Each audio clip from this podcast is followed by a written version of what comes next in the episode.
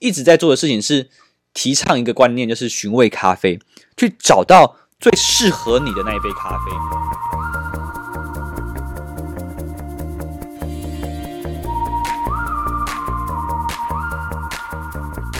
欢迎各位朋友收听《咖啡简单说》，这里是华语世界中一个介绍精品咖啡的 Podcast，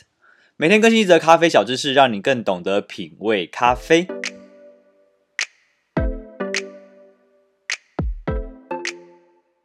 各位听众朋友，大家好，我是曹板。今天是四月十号，礼拜六，欢迎收听第九十五集的《咖啡简单说》。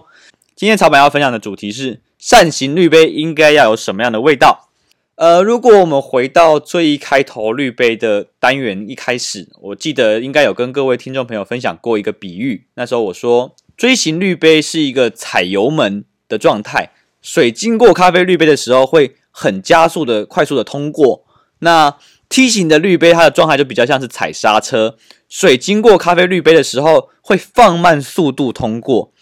所以，如果说你在排除冲煮的手法这个前提之下，也就是说，如果你今天都是用相同的粗细度去煮相同比例的咖啡，你都是用一刀流的方式去注水的话，理论上来说，锥形滤杯的咖啡应该会先被煮完，先流完这样子。那如果是讨论风味的话，锥形滤杯会提取咖啡豆之中比较多轻盈明亮的风味群，而扇形滤杯则会提取比较多厚实或者是口感醇厚的味道。这样讲可能太过抽象，我们举两个实际的案例提供给大家做参考。比如说，今天我们使用了相同的水洗伊索比亚耶加雪菲，使用的烘焙程度是浅烘焙。假设我们今天在杯测风味上得到的是以下的风味：柠檬、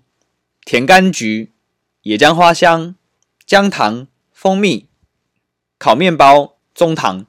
那我们大概就可以去想象一件事情，就是今天如果这只豆子用锥形滤杯去表现这款耶加雪菲的时候，如果冲煮的成功、冲煮的适当的话，你应该会获得的是明显的柑橘调性。加上足以辨认的花香气息，最后可能会是蜂蜜调性的收尾。那如果我们换作是梯形滤杯去冲煮的话，一样用冲煮成功的前提去讨论的话，我们通常可以获得的是那种烤面包的香气比较多，同时间中糖的味道应该会压过蜂蜜的感觉。那至于花香跟柑橘调性可能会存在，可能会不存在，但是就会有点像是变成那种。埋藏在地下的地底浮流那种感觉。好，我们再举一个案例。这次我们选择一样是水洗的瓜地马拉花神，不过这次我们的呃培度我们改成中度烘焙的咖啡豆。好，假设一样，我们假设今天我们在杯测的风味上面得到的是榛果、烤杏仁、可可、奶油香气、太妃糖这五种风味的话，我们通常可以想象这款咖啡在锥形滤杯的系统底下。会呈现出更多的奶油香气，但是它会有一个比较偏弱的口感，同时间它的酸质可能会较为强烈。好，但是如果你换成是梯形滤杯系统去冲煮的时候，这款水洗瓜地马拉它的口感醇厚度就可以被发展的淋漓尽致，同时间它可以展现出足够的甜感以及不错的厚实度。所以我们常常在讲一件事情，就是一个好的咖啡师。是运用自己的专业去协助客人找到属于他最棒的咖啡，这中间其实就蕴含了很多的 know how，包含了一些职业能力的培养。这个咖啡师首先他要先去能够透过自己的感官去定位，或者是说定锚每一款咖啡豆本身的优缺点，他能够去杯测，能够去了解，哎，这只豆子它的强项在哪里，它的弱项在哪里。接着。他要有足够的技术能力去支撑他，透过选择磨豆机、选择滤杯、选择冲煮煮法，去展现每一款咖啡豆的最佳风味点。他就有点像是一个星探，要把一个有潜力但还没有成为明星的人推上舞台的那种感觉。那其实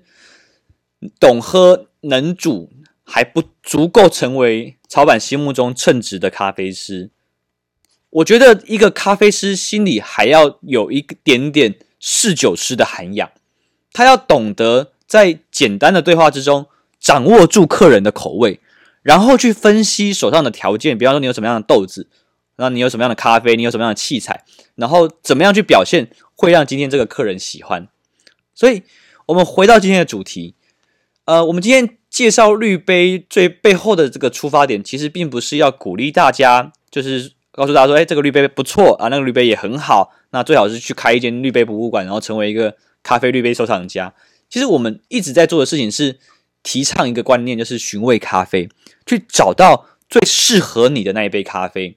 那这之间这种工具上面的运用跟组合，其实也是非常重要的一环。所以我们才会想要做这个单元。好，感谢大家的收听，今天就这样，我是曹板，拜拜。